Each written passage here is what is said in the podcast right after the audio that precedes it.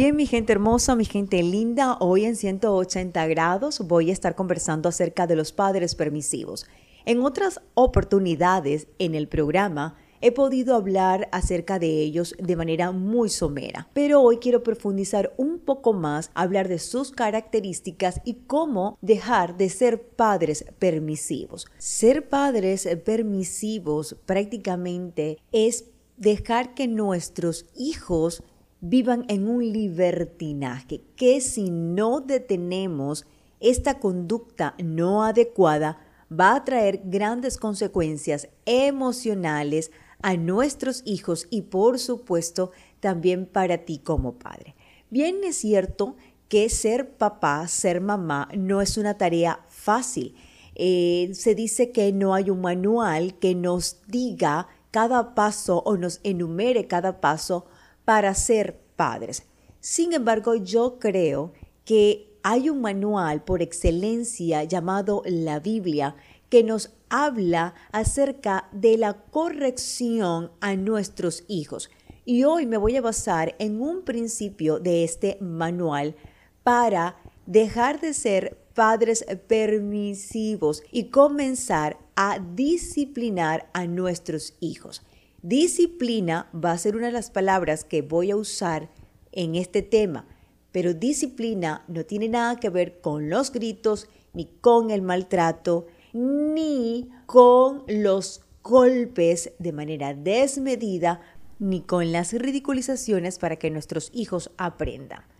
Los padres permisivos no aplican la disciplina con firmeza, es decir, no establecen los límites, Allí estamos hablando de disciplina, cuando establecemos límites, cuando establecemos normas, cuando hacemos demandas de responsabilidad hacia nuestros hijos. Allí hablamos de disciplina. El padre permisivo no la aplica, no establece los límites, no establece las normas. Acepta lo que dice en cada momento ese niño, ese adolescente acepta los deseos e impulso de sus hijos y le va a cubrir todos los caprichos que demande. Todo lo que tú quieras, aquí está mi amor. Yo no quiero salir, no salgas, mi amor. Yo no quiero eh, comer, no comas. Y le vamos dejando y dejando y dejando. Mamá, es que yo quiero salir a las 5 de la tarde y voy a llegar a las 8 de la noche y prácticamente el muchacho es el que nos está controlando. Allí estamos hablando de permisividad. Los padres permisivos no saben decir no por temor a que, a que no me quieran, por temor a que me rechace, por temor a que lo pierda, por tener que enfrentarlo y esto me va a generar un conflicto con él o con ella. Entonces es mejor que yo me convierta en su amigo. Y nosotros como padres no podemos ser amigos, porque cuando yo soy amigo eso implica una extrema confianza y no hay un límite y no hay un control. Entonces yo prefiero ser amigo porque así lo tengo más cerca. Pues no, todo lo contrario, cuando no aplicas la corrección a tiempo o no disciplinas, es allí donde vienen esos embarazos no deseados, esos hijos en drogas, con amistades que no te agradan, hijos que no te respetan, hijos que no te van a honrar ni te van a obedecer. ¿Por qué? Porque violaste un principio que dice, corrige a tu hijo y vivirás tranquilo y satisfecho. Mire, no confundamos esto con amor. Esto es un falso amor. El ceder, el no establecer los límites, el darle todo, estamos cayendo en un libertinaje con ellos. Pero no es el amor. El amor va a formar, el amor va a instruir, el amor va a enseñar voy a hablarte de las consecuencias que trae cuando somos padres permisivos. Hay caminos, de verdad yo considero, que a uno le parecen correctos, a veces por nuestra ignorancia, por nuestro desconocimiento, por un patrón de conducta, porque bueno, así me enseñaron, y creemos que son los correctos, pero en realidad llevan a la muerte. Es una palabra bastante fuerte, ¿verdad que sí? Eh, de muerte, Virginia. ¿Qué es eso? la permisividad llevará a tus hijos a la muerte. ¿Y por qué uso esta palabra? Sé que es fuerte. Porque cuando tus hijos no tienen límites, entonces vas a desarrollar en ellos y no de manera consciente. Tal vez dice Virginia, yo no me estaba dando cuenta, yo no sabía que era así y a través del programa, a través de eh, este tema, lo estoy descubriendo. Y qué bueno, porque si no, vas a desarrollar en ellos inseguridad, comportamientos impulsivos, desenfrenados. Van a ser egoístas, van a ser controladores, van a carecer de independencia y de responsabilidades personales. Piensan que los demás deben hacer por ellos todo. Por lo tanto, yo no debo mover ni un dedo. Van a mirarte hasta como padres. Te van a mirar a medida que ellos crecen como unos sirvientes por eso yo digo que hay caminos que parecen correctos, pero que te van a llevar a la muerte.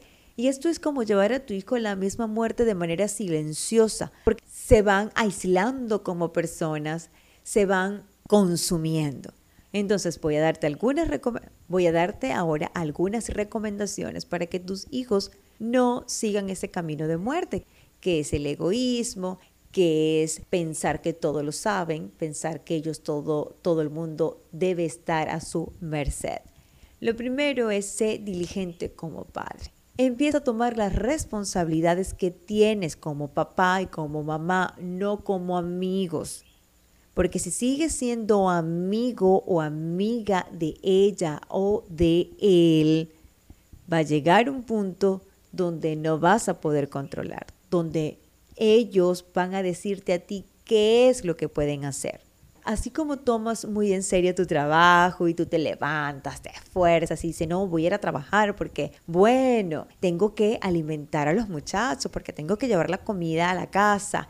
Y lo haces, bueno, sacas fuerza de donde no tienes. Y si, y si te encanta ese trabajo, lo haces con pasión. Bueno, asimismo hazlo con tus hijos. Sé consecuente con ellos. Sé consecuente en tu compromiso con Dios para la formación del carácter de los hijos, porque sabías que tenemos un compromiso delante de Dios como padres. Cuando estés frente a Él y voy a decir, oye, ¿cómo formaste a tu hijo? Bueno, es que yo quise formarlo bien, lo que pasa es que el papá no me dejó. Lo que pasa es que, mira, las redes sociales, Dios, no era nada sencillo, no era nada fácil. No, no, no, no, no. Es un compromiso, independientemente de quiénes estén a tu alrededor, un compromiso que tú debes asumir. ¿Cómo vas a ser diligente? Es decir, ¿cómo vas a asumir esas responsabilidades que tienes para no ser más papá o mamá permisiva? Lo primero es Cambia tus pensamientos con respecto a la formación de tus hijos. Formar en amor representa desarrollar confianza en ellos, representa desarrollar seguridad y valor. Siendo permisivo no lo vas a lograr. Permitirle que lleguen a la hora que deseen, aceptarle sus caprichos, aceptarle todo con el propósito de que no se vayan de tu lado, esto no es amor y no estás formando su carácter. Formar significa corregir, aunque duela en el momento, pero al final los llevará a ser hombres y mujeres con principios y sabrán establecer relaciones sanas con los demás. Ser papá no significa darle todo monetariamente, darle todo el permiso para que hagan lo que quieran no es lo más sano y lo más ideal. Así que transforma, desaprende para nuevamente aprender. Recuerda que como padres ustedes van a moldear a sus hijos, pero no basado en los patrones familiares de sus antepasados. Es que conmigo fueron así. Definitivamente a mí me permitían hacer muchas cosas y bueno, aquí estoy Virginia, a mí no me ha pasado nada está muy bien, yo soy una mujer que me casé, tengo hijos, yo no robé, yo no salí embarazada eh, fuera de tiempo. Sin embargo, esto no significa que hayan situaciones dentro de ti, muy dentro de ti, emocionales, que estén afectando a tu entorno. De hecho, esa permisividad que tú aprendiste, hoy estás descubriendo que daña y afecta en gran manera a tus hijos. Corrige tus acciones es la segunda recomendación. Haz una lista de aquellas conductas que tú tienes al momento de sus caprichos y manipulaciones. Esto te va a permitir un autoanálisis para así generar el cambio en ti y en tus hijos. En esa lista yo te recomiendo que establezcas preguntas y respuestas. Por ejemplo, ¿por qué yo soy permisiva? ¿Por qué yo soy permisivo? ¿Estoy conectada con patrones familiares del pasado? De igual manera, esta lista te va a ayudar a corregir. Número 3. Desarrolla una lista de reglas básicas en casa. De esta manera, tus hijos sabrán cómo deben comportarse, cómo deben hacer las cosas y sobre todo tienen que saber y comprender cuáles son tus expectativas hacia ellos, pero no expectativas irreales y demasiado altas. Sé persistente con las normas, mantente firme en lo que has establecido. Si dijiste que solo se estaría frente al computador dos horas, manténlo. Aunque se molesten contigo, ellos no te van a dejar de amar, ellos no te van a dejar de querer. Al contrario, lo estás acercando más a ti. Le estás demostrando tu amor. Tampoco quiero que caigas en el autoritarismo. Dos horas y punto y no me importa. No, mira, mi amor, María, son dos horas. Mamá, dos horas, simple, sin gritos, sin escándalos, sin nada. Y luego puedes explicarles el por qué las dos horas o las normas en, en general. Aplica consecuencia, esto es muy importante, ante las conductas no adecuadas y si se ha comportado de manera adecuada, también recompénsalo. No solamente es consecuencia, consecuencia y nos olvidamos de las conductas adecuadas o buenas que han tenido.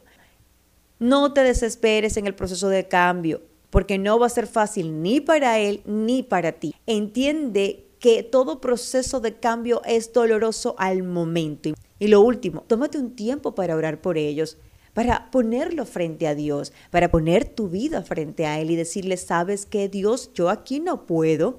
Hay cosas que no vas a poder lograr en tus fuerzas todas estas recomendaciones, necesitas estar conectada con ese ser tan maravilloso, tu Padre Dios, para que Él te dé las fuerzas y la sabiduría como Padre para entrar en el carril del equilibrio. Y cuando tú los pones delante de Dios, los estás blindando, los estás guardando. La oración todo lo puede y es transformadora.